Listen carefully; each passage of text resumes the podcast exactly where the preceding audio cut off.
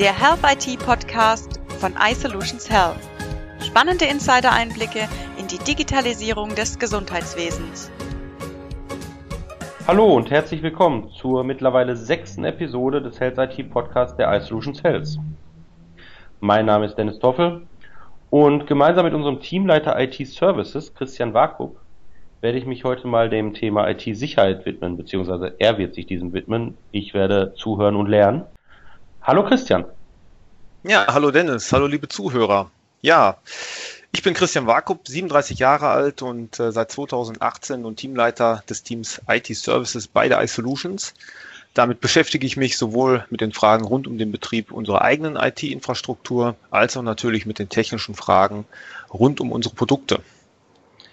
Genau, vielen Dank für deine Vorstellung. Ähm, ja, IT-Sicherheit, da wollen wir heute drüber reden. Ich bin froh, dass du an meiner Seite bist. Alleine wird das, glaube ich, nicht ganz so viel bringen. Und äh, ich würde aber trotzdem einfach mal anfangen äh, mit ein paar Fakten. Derzeit ist Thema IT-Sicherheit ja auch nicht zuletzt wegen dem Krankenhauszukunftsgesetz eigentlich in aller Munde. 15% äh, der Investitionen in diesem Rahmen müssen ja auch für IT-Sicherheit ausgegeben werden.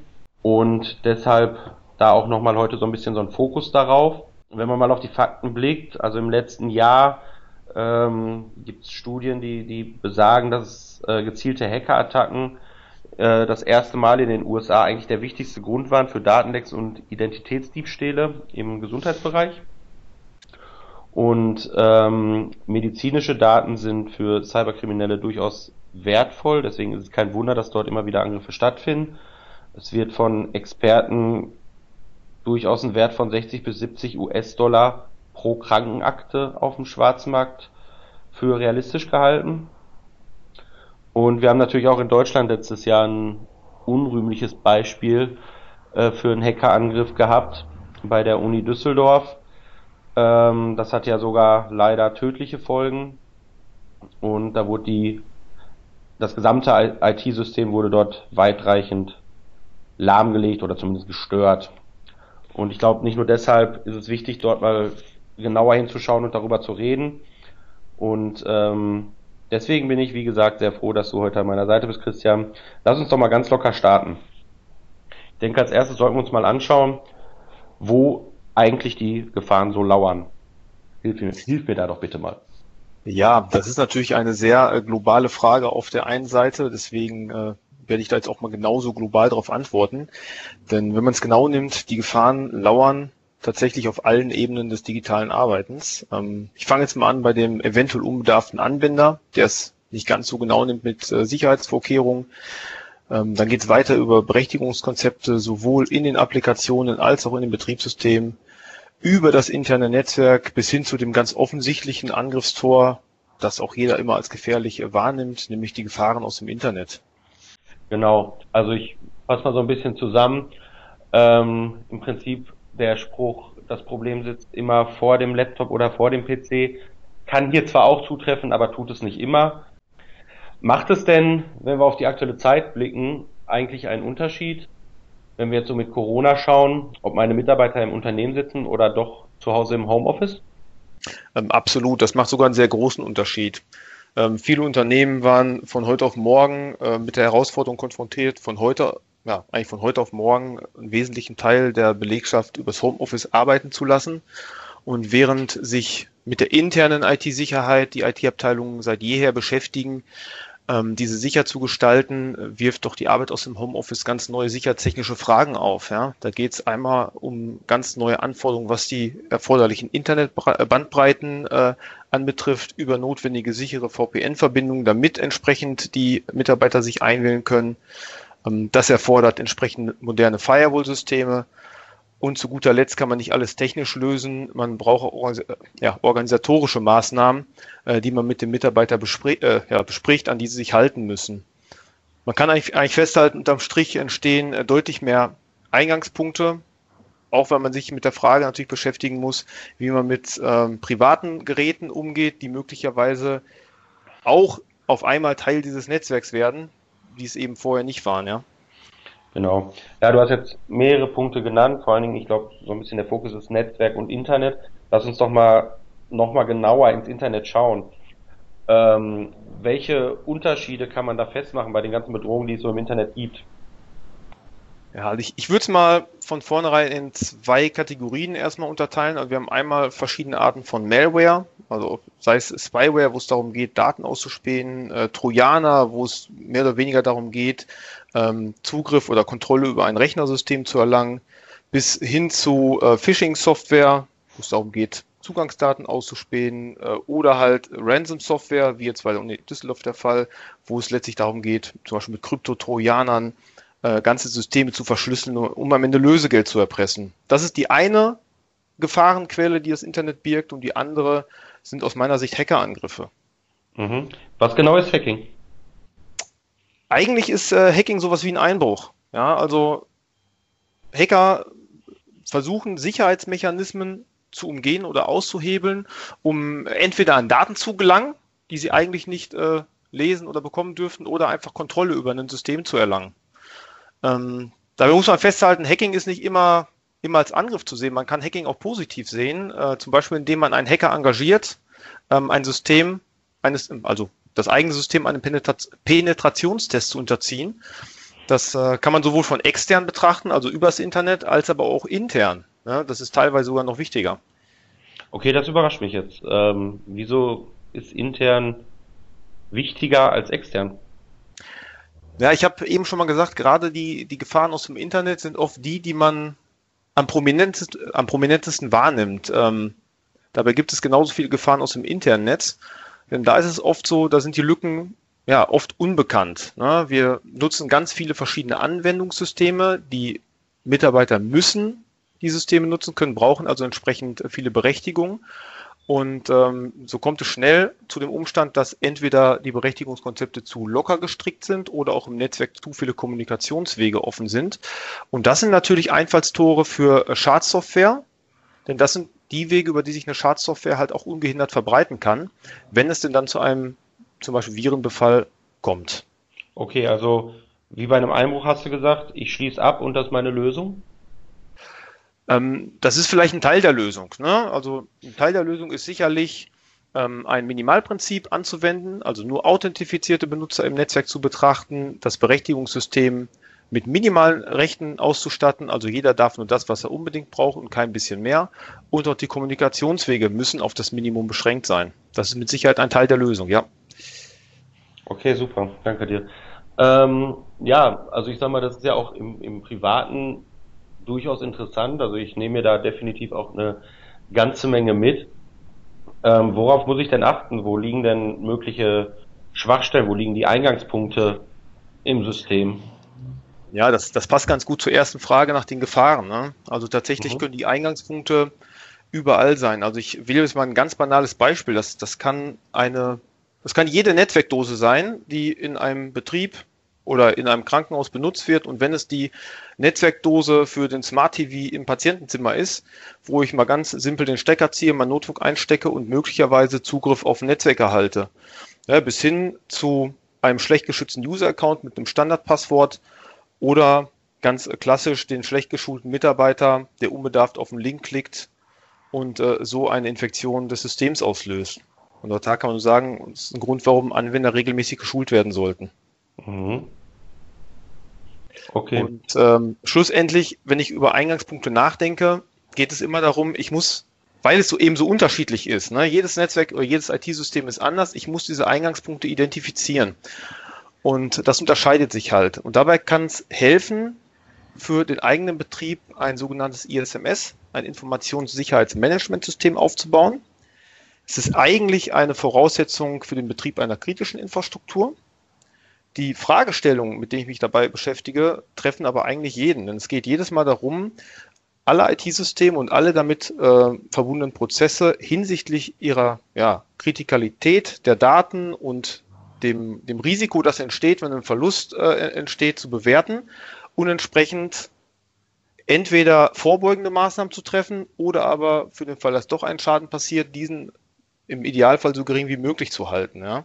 Und erst wenn ich da eine Übersicht habe und mir über alles im Klaren bin, bin ich eigentlich auf der sicheren Seite. Und 100% Sicherheit gibt es natürlich nie. Und das Zweite ist natürlich auch das Nächste, ich muss Bewusstsein schaffen über die Thematik, auch in der Belegschaft, und da helfen nur regelmäßige Sicherheitsunterweisungen, weil mögliche Eingangspunkte sind einfach ähm, halt auch die Anwender und wenn die gut geschult sind, kann ich einiges an äh, Eingangspunkten verhindern. Mhm, okay. Das sind jetzt aus meiner Perspektive, wenn ich richtig zugehört habe, was ich doch hoffe, ähm, relativ langfristige Tätigkeiten. Also das ist alles, was ich über Dauer mir aufbauen muss und äh, managen muss dann ja vor allen Dingen auch. Und vor allen Dingen auch dann ein Bewusstsein schaffen, schaffe ich nicht über Nacht, sondern das muss ich immer wiederholen. Ähm, was kann ich denn gegebenenfalls konkret machen, um schnelle Selbsthilfe zu leisten, also um Angriffe auch zu erkennen? Ja, schnelle Selbsthilfe hört sich so an, als wenn es darum geht, dass der Schadensfall schon eingetroffen ist. Also auch hier gilt das Credo Wiener Medizin auch. Vorbeugen ist erstmal besser als heilen. Ne? Das heißt, ich sollte mhm. von vornherein meine IT-Landschaft in allen Belangen, äh, nach allen Regeln der Kunst sicher aufbauen. Für mein Netzwerk heißt das zum Beispiel, ich sollte, wie eben gesagt, ein Minimalprinzip, was die Kommunikationswege angeht, aufbauen. Ich sollte das Netzwerk segmentieren. Mindestens sollte ich unterschiedliche Gerätegruppen voneinander trennen, also PCs von Tablets, Mobile Devices wie Handys äh, oder anderen Geräten trennen, Drucker ein separates Netzwerk Server.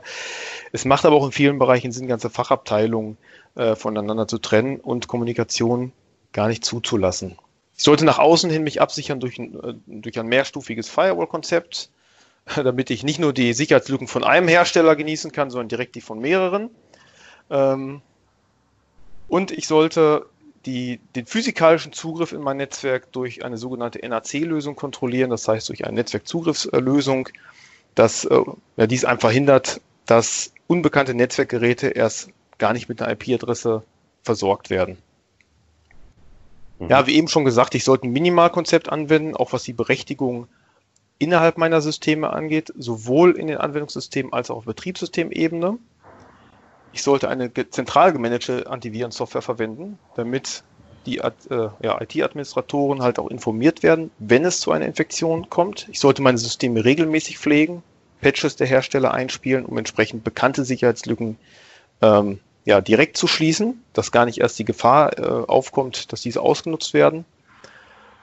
Ja, und wenn ich natürlich nicht weiß und ich der Meinung bin, ich habe schon alles getan, was man tun kann und, und ich habe trotzdem Unsicherheit, dann macht es natürlich Sinn, vielleicht mal einen Penetrationstest durchführen zu lassen. Das kostet zwar ein bisschen Geld, aber ich erhalte auf jeden Fall am Ende ein Ergebnis, der mir meine Sicherheitslücken aufzeigt und habe ich für den Moment eine To-Do-Liste, die ich abarbeiten kann, um mein System sicherer zu gestalten.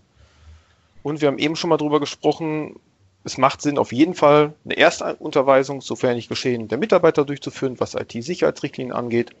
Und diese dann eigentlich wie so ein TÜV ähm, fortlaufend zu wiederholen, mindestens einmal im Jahr. Und auch bei Veränderungen natürlich nachzuschärfen, zu verbessern. Okay, ich glaube, das ist ein gutes Portfolio, was du da jetzt ähm, mir und auch den Hörern und Hörerinnen äh, mit auf den Weg gegeben hast. Ähm, da kann man sicherlich ganz viel auch spontan von umsetzen. Ähm, du hattest schon gerade erwähnt, unterschiedliche Endgeräte. Ähm, ist ja auch immer wichtig zu beachten, dass wir nicht nur PC und Laptop haben, sondern mittlerweile eben halt auch die Smartphones und so weiter. Ähm, jetzt kennen wir von unseren Smartphones die sogenannte Multifaktor-Authentifizierung, Fingerabdruck etc. Für wie, für wie wichtig hältst du das? Ähm, ich halte es für enorm wichtig. Also erstmal, was heißt Multifaktor? Ähm, Multifaktor heißt, ich habe neben Benutzername und Passwort ein, äh, ein weiteres Merkmal, das eigentlich nur ich haben kann, wie einen Fingerabdruck oder eine Handy-App, die ich gleichzeitig bediene oder ein Iris-Scan oder was auch immer mhm. es, äh, da denkbar ist. Und ähm, das Einbringen eines zweiten Faktors ähm, erhöht die Wahrscheinlichkeit, dass mein Account gehackt wird, ungemein. Weil das Ausspielen eines äh, Faktors ist halt das, das, das liegt in der Wahrscheinlichkeitsrechnung, deutlich einfacher als natürlich die Kombination zweier, die dann auch möglicherweise nur eine bestimmte Zeit gültig sind, wie zum Beispiel so ein Handy-Token. Ja, und auf diese Art und Weise halte ich persönlich da sehr viel von. Mhm. Okay, super, danke dir. Und dann stellt sich natürlich die Frage, was ist, wenn trotzdem Datendiebstahl stattfindet? Was hilft dann noch? Wenn es tatsächlich zu einem Datendiebstahl gekommen ist, kann ich als Betreiber einer IT-Landschaft eigentlich nur hoffen, dass die Daten, die da gestohlen wurden, verschlüsselt waren. Verschlüsselung kann sowohl bei der Datenübertragung zum Einsatz kommen, als auch natürlich bei der Datenspeicherung. Und sollte es auch. Und eine Verschlüsselung sorgt dafür, dass natürlich nur der dafür vorgesehene Anwender mit dem nötigen Schlüssel versorgt ist, die Daten zu entschlüsseln. Und das ist üblicherweise dann nicht der Hacker, der die Daten geklaut hat. Daher, wenn ein Datendiebstahl passiert ist, ist das Einzige, was uns schützt, die, dass wir es vorher hoffentlich verschlüsselt haben. Mhm. Und was ist mein Notfallplan C, so würde ich es jetzt mal nennen? Also der Datendiebstahl hat stattgefunden, Teile waren vielleicht nicht ganz verschlüsselt und vor allen Dingen fehlen mir jetzt gerade Daten. Also gegen Datenverlust im Haus hilft nur ein vernünftiges Datensicherungskonzept. Denn ähm, das, das Backup, sei es bei Datenverlust oder wenn Verschlüsselungstrojaner zugeschlagen hat, ist im Zweifel das einzige, was ich habe. Und ein sauberes Backup-Konzept sollte mehrstufig sein, sowohl was die Generation angeht, also sprich, ich sollte Tages-, Wochen-, Monatssicherungen ähm, durchführen und vorhalten, als auch was die Lagerung angeht. Ne? In den letzten Jahren hat sich ja der, der Vorteil einer Online- oder eines Online-Speichers für Backups ein bisschen manifestiert, weil es schnell im Zugriff, gut bedienbar. Ähm, das sollte aber nicht alles sein. Ne? Einmal natürlich der Klassiker, äh, eine Havarie, Feuer, wie auch immer, bricht aus, Backup ist mit äh, vernichtet, deswegen natürlich Speicher an einem, äh, also Speicher fürs Backup an einem separaten Ort. Aber noch viel wichtiger wird durch das Aufkommen dieser Kryptotrojaner auch die Tatsache, dass wir wieder Offline-Backups machen sollen, was sich so ein bisschen anhört, als würden wir einen Schritt zurück machen, ist natürlich das Abkoppeln eines Backups das Einzige, was uns wirklich physikalisch davor schützt, dass ein Kryptotrojaner auch mein Backup verschlüsselt. Und das hätte dann auch der Uni Düsseldorf geholfen. Absolut. Und, und man kennt es aus den ganzen Filmen mit den Geheimdiensten, dass dann auch die Schreibmaschine mal wieder eingesetzt wird, wenn es wirkliche Geheimnisse sind. Naja, ob es die Schreibmaschine sein muss, aber es reicht ja manchmal so ein kritisches Backup vielleicht doch auch mal wieder auf ein äh, klassisches Band zusätzlich zu legen. Es muss ja auch nicht das tägliche sein, aber so für den maximalen Verlust, den ich erleiden kann, sollte vielleicht auch mal ein Band völlig abgekoppelt vom System irgendwo im Safe liegen. Ja, Okay, ich glaube, das hat uns einen sehr, sehr guten Überblick gegeben. Ich glaube, ich hoffe, wir sind auch nicht zu tief gegangen, dass das äh, verständlich war. Und würde ich jetzt noch fragen, was kann denn passieren, wenn ich mich falsch verhalte und nicht richtig schütze? Ja, du hast es eben, glaube ich, eingangs gesagt. Ähm, Beispiel Uni Düsseldorf, es kann alles passieren. Okay, ich würde dir jetzt das Wort entziehen, weil ich finde, das ist ein perfektes Schlusswort, bevor du noch was hinzufügst. Äh, ja, es kann alles passieren. Das ist, das trifft, glaube ich, genau auf den Punkt. Dem ist nichts hinzuzufügen. Okay, es war zugegebenermaßen noch nicht die allerletzte Frage. Bevor wir ganz zum Ende kommen, natürlich noch unsere wiederkehrende Frage an all unsere Gäste. Wir haben immer noch Corona und Corona verbietet es uns nach wie vor zu reisen. Aber wenn dem nicht so wäre, was ist dein Lieblingsreiseziel? Wo wärst du gerne? Also tatsächlich muss ich sagen, wenn jetzt Corona nicht wäre oder gewesen wäre, ähm, wäre ich im Skiurlaub gewesen. Tatsächlich. Höre ich nicht zum ersten Mal. Äh, ich glaube, da sehen sich sehr viele nach und äh, kann ich auch gut nachvollziehen. Ja. Gut. Ja, Christian, vielen, vielen Dank. Sehr gerne. Das äh, hat mir viel Spaß gemacht und ich habe für mich persönlich auch das eine oder andere mitgenommen. Ich muss dann auch mal wieder eine Datensicherung mindestens mal meiner Fotos auf dem Handy machen, glaube ich. und ähm, ja, zum Schluss möchte ich dann natürlich nochmal darauf hinweisen, dass wir uns auch im nächsten Monat wieder hören. Äh, diesmal dann wieder mit meiner Kollegin Linda Weirauter. Das Thema wird Krankenhauslogistik sein, um genauer zu sein, Wegezeiten, Ressourcen, die Krankenhauslogistik. Und natürlich auch nochmal der Hinweis darauf, wir freuen uns über jeglichen Input unserer Hörer und Hörerinnen, den wir sowohl über unsere Mailadresse podcast.isolutions.de oder aber natürlich auch über andere Kanäle erhalten. Freut uns immer sehr zu hören, dass dieser Podcast auch gehört wird. Folgt uns gerne aber auch, wenn ihr uns zum ersten Mal hört oder falls ihr uns noch nicht abonniert habt, gerne auch bei Spotify, Apple Podcast, Google Podcast, Deezer, Amazon Music und so weiter. Wir sind eigentlich überall zu hören. Und am Ende bleibt mir dann natürlich noch zu sagen, bleiben Sie gesund und bis zum nächsten Mal. Tschüss. Ja, Wiedersehen. Wir verbinden Ihre Gesundheits-IT für eine durchgängige Digitalisierung ohne Hindernisse.